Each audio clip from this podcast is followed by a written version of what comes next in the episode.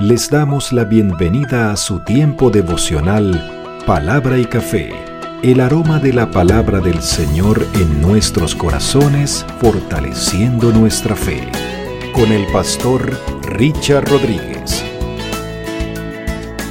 Por R12 Radio, más que radio, una voz que edifica tu vida. Bienvenido.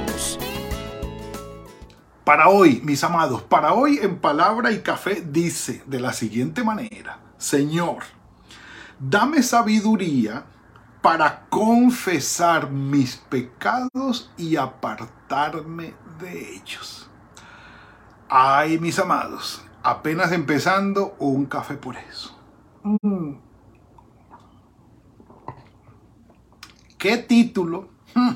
¿Qué versículo? El de Proverbios capítulo 28 versículo 13. Pero nosotros vamos a empezar desde el 11 porque allí quedamos y vamos a hacer la lectura comentada de algunos más hasta el 18. Y por supuesto haremos nuestro énfasis de hoy en los versículos 13 y 14. Tremendo desafío, tremenda exhortación que el mismo rey Salomón sabía lo profundo, lo fuerte, lo como dicen en Colombia, lo tenaz que es eso de reconocer los propios errores y confesarlos y no solamente eh, llegar hasta allí, sino apartarse de ellos. Ya lo vamos a comentar. Comencemos, comencemos y ganemos tiempo.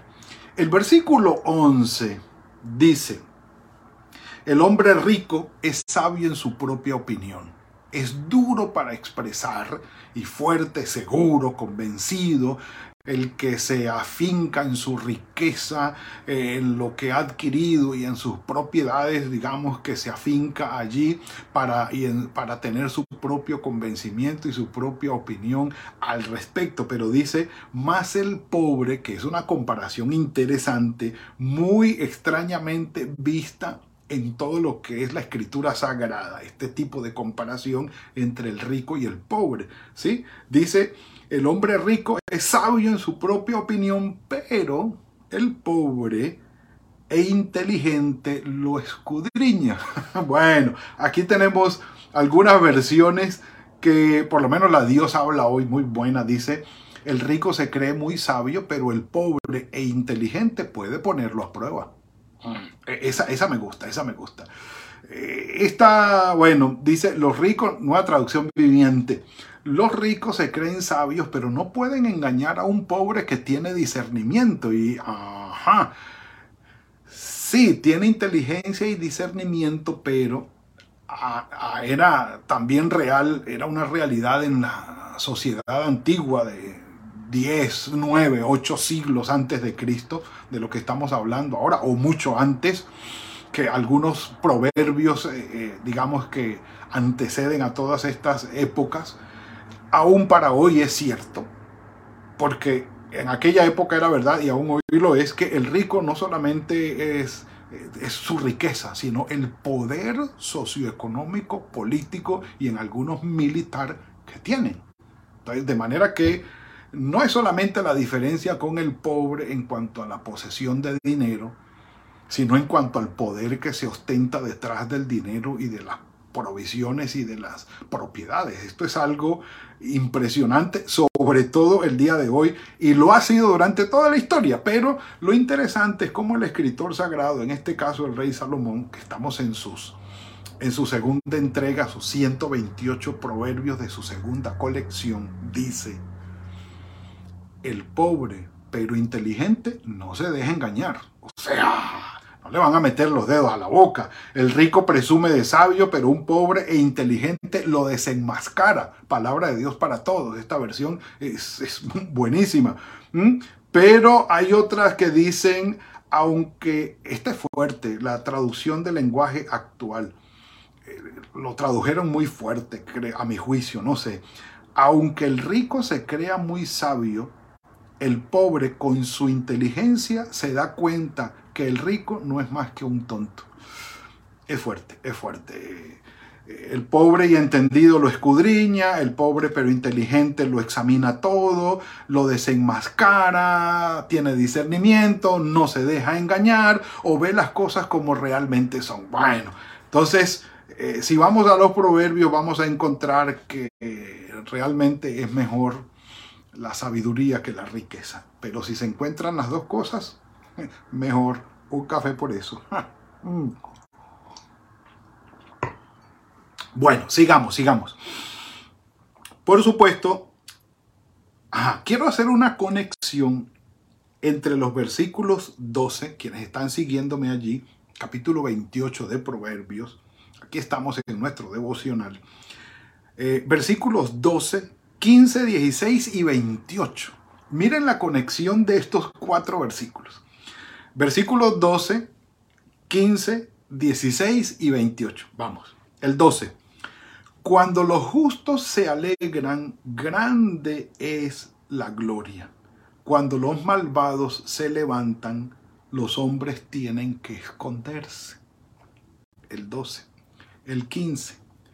León rugiente y oso hambriento es el malvado que gobierna sobre el pueblo pobre. 16. El gobernante falto de entendimiento multiplicará la extorsión, pero se prolongarán los días del que aborrece la avaricia. Y el 28, que dijimos, cuando los malvados se levantan, se esconde el hombre. Cuando perecen los malvados, los justos se multiplican. No vamos a hacer mucho comentario sobre esto, pero lo que quiero decirles es que la palabra del Señor nos da los elementos necesarios para discernir con sabiduría sobre nuestros gobernantes no para insultarlos, pero también, pero sí para discernir. Ellos son los ricos y poderosos que gobiernan y nosotros somos los pobres que somos inteligentes y espiritualmente hablando manejamos también este, estas, eh, este discernimiento espiritual y no nos van a meter los dedos a la boca, claro que no. Eh, sobre todo el versículo 16, el gobernante falto de entendimiento multiplicará la extorsión, seguro. Cuando usted vea que en, una, en un lugar donde se gobierna, en un país o en una ciudad, lo que sea, se aumenta la extorsión, el bandidaje, el malandraje, el robo y toda esta inseguridad, usted va a ver que esto es un eh, gobernante falto de entendimiento. Pero cuando llegue un gobernante que ponga los puntos sobre las IES, que garantice la seguridad para el pueblo, ya sabemos de qué estamos hablando. De un gobernante que sabe ejercer la autoridad sobre aquellos que están al margen de la ley. No que sea perfecto, pero sí sabe lo que el pueblo necesita. Y, la palabra del Señor nos da el discernimiento para poder hacerlo con respeto, pero como les digo, somos pobres, no tenemos el poderío militar y económico que los gobernantes tienen, pero no nos van a meter los dedos a la boca y que a la boca mejor entre un cafecito. Mm. Lo hemos dicho. Seguimos. Esta, este tipo de denuncia es una denuncia profética. Es una denuncia profética. Dice, por ejemplo, eh, Sofonías capítulo 3, versículo 3. Ah, voy a leerlo aquí. Dice, son sus gobernantes en medio de ella, de estas ciudades, igual que los leones rugientes. Los jueces son lobos nocturnos que no dejan nada para mañana. Leones rugientes son sus jueces, no dejan un hueso para el día siguiente. Sus gobernantes son como leones que rugen, sus jueces son como lobos del desierto que no dejan ni un hueso para el otro día no dejan ni un hueso para el otro día. Sus jefes más importantes parecen leones feroces. Tus gobernantes dicen parecen lobos que atacan por la noche y no dejan nada para mañana. Esa es una acusación, una denuncia profética que está escrita en Sofonías capítulo 3, versículo 3. Ya hemos leído el 12, el 11, el 12, el 13 y el 14 serán nuestros nuestros énfasis de hoy, el 15 y 16 ya lo leímos, miren el 17.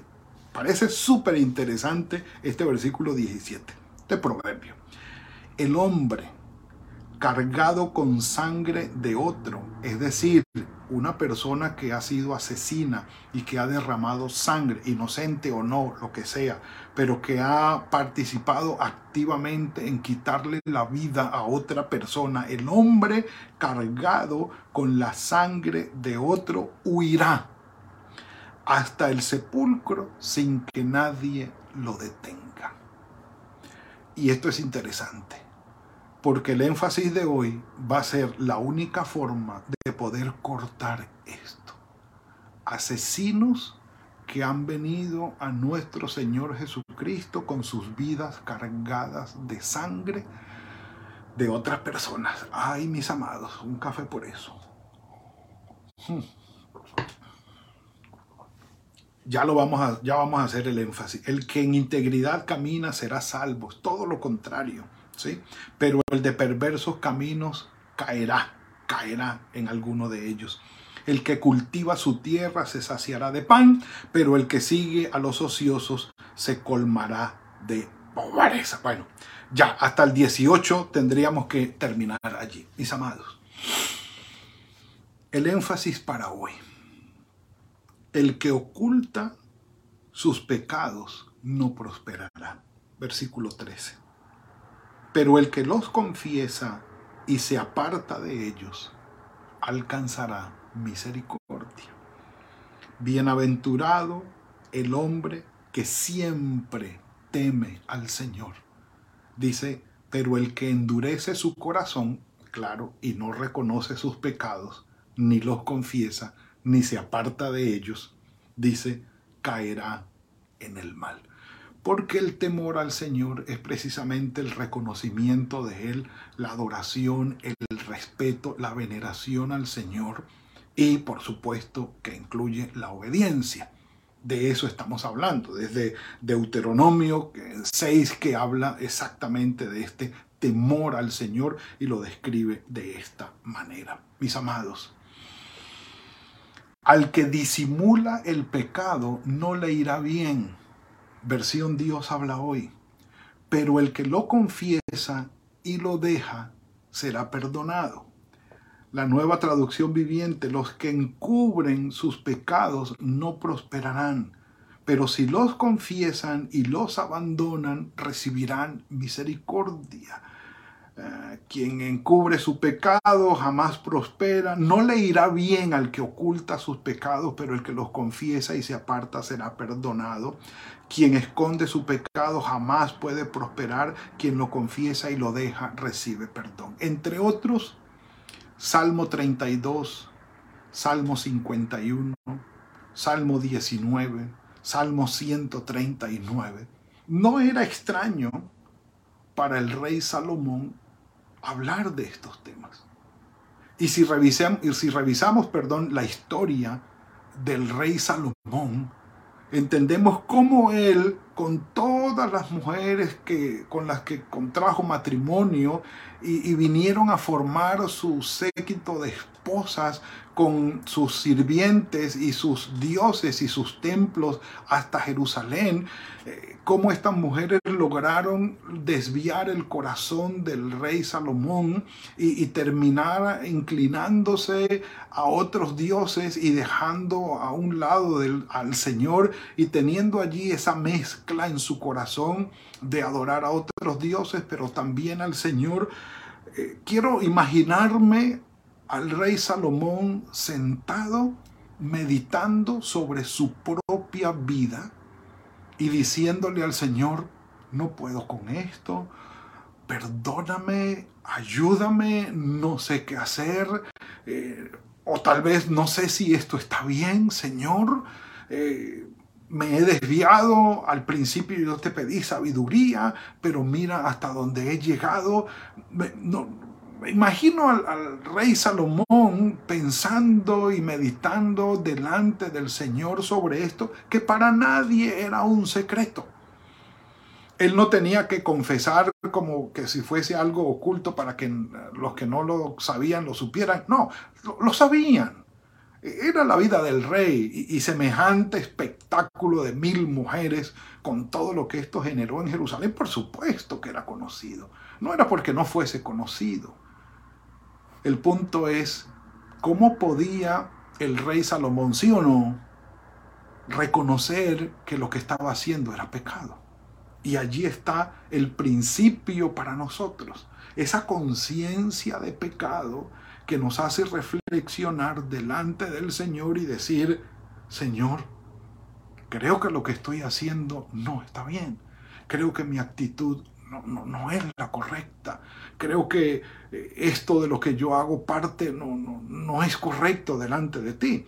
Y si estamos convencidos de esto, decirle, Señor, me doy cuenta, me doy cuenta no, no, te lo puedo ocultar. En mis oraciones, Señor, aquí está y, lo presento delante de ti. Tú ya lo conoces, pero yo quiero confesarlo, es decir, estar de acuerdo contigo en esto. Ocultarlo, craso error. Porque del Señor, Salmo 139, no puede ocultarse absolutamente nada. Seríamos absolutamente ingenuos al pensar que, podemos ocultarlo. Ocultarlo de la gente, ¿para qué? No, sirve de nada. No sirve de nada. Y, el Señor Jesucristo lo, lo recordó de la siguiente manera. Dice, a unos que confiaban en sí mismos como justos y menospreciaban a otros, dijo también esta parábola, dos hombres subieron al templo a orar, uno era fariseo y el otro publicano. El fariseo puesto en pie oraba consigo mismo de esta manera. Dios te doy gracias porque no soy como los otros hombres, ladrones, injustos, adúlteros, ni aun como este publicano. Recordemos que los publicanos eran los cobradores de impuestos, odiados, ladrones, de muy baja calaña, por cuanto vendían, eh, digamos, su, su lealtad al pueblo de Israel, se lo vendían al pueblo romano para cobrar sus impuestos y, digamos, grabar al pueblo que era su propio pueblo. Dice además, ayuno dos veces a la semana, diezmo todo lo que gano, pero el publicano, estando lejos, no quería ni alzar los ojos al cielo, sino que se golpeaba el pecho diciendo, Señor, sé propicio de mí, porque yo soy pecador. Les digo que éste descendió a su casa justificado antes que el otro, porque cualquiera que se enaltece será humillado y el que se humilla será enaltecido. Reconocer nuestros pecados, nuestras faltas delante del Señor y tomar la decisión de confesarlos y decirle, Señor, perdóname, estoy dispuesto a alejarme de esto, quiero hacerlo. Es no, no es que lo vamos a hacer con nuestra propia fuerza, pero sí decirle al Señor, aquí estoy, reconozco mi error, lo pongo delante de ti y quiero alejarme de esto. Allí el Señor nos toma con su Espíritu Santo y nos lleva hacia su voluntad. ¿Se requiere humildad? Sí, se requiere humildad, porque eh, el mismo Juan lo dijo de esta manera, si decimos que no tenemos pecado, nos engañamos a nosotros mismos y la verdad no está en nosotros.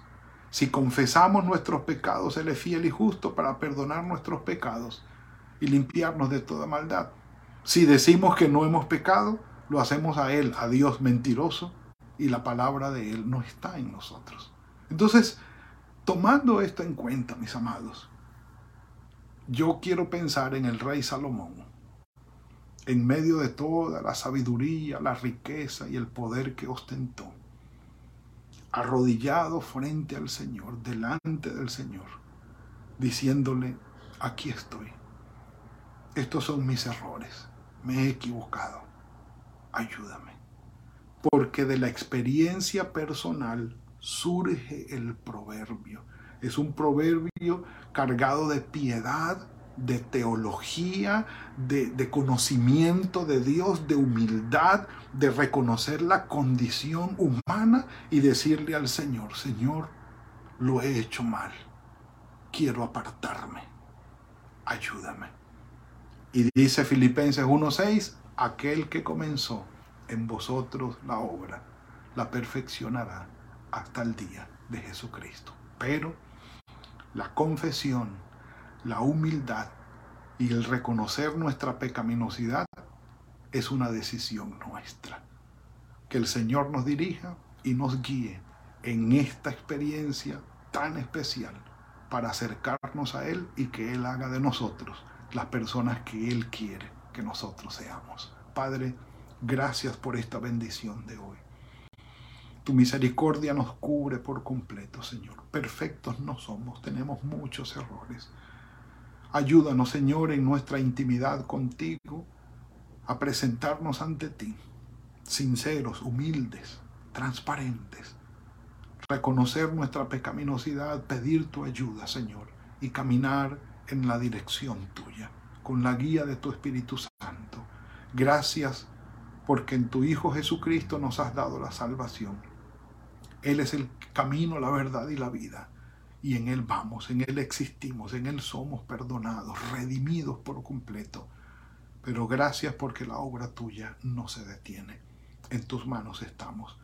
Dejamos el resto de la semana delante de ti. Guíanos, Señor, en el poder de tu Espíritu Santo. Y este día, Señor, está también bajo tu mano y bajo tu bendición. En el nombre de tu Hijo Jesucristo. Amén y amén. Mis amados, ha sido la entrega de hoy. Que el Señor los bendiga. Mañana vamos a seguir poco a poco, no hay afán. El Señor va guiándonos. Espero que este día sea un día fructífero para ustedes. Que el Señor fructifique el trabajo de sus manos. Que les dé sabiduría, que los guarde, que los bendiga, que conceda las peticiones de su corazón. Y bueno, nos veremos mañana, si el Señor lo permite, en otro tiempo de palabra y café. Gracias por compartir con nosotros este espacio de palabra y café. Hasta una próxima oportunidad por R12 Radio. Más que radio, una voz que edifica tu vida. Que Dios les bendiga.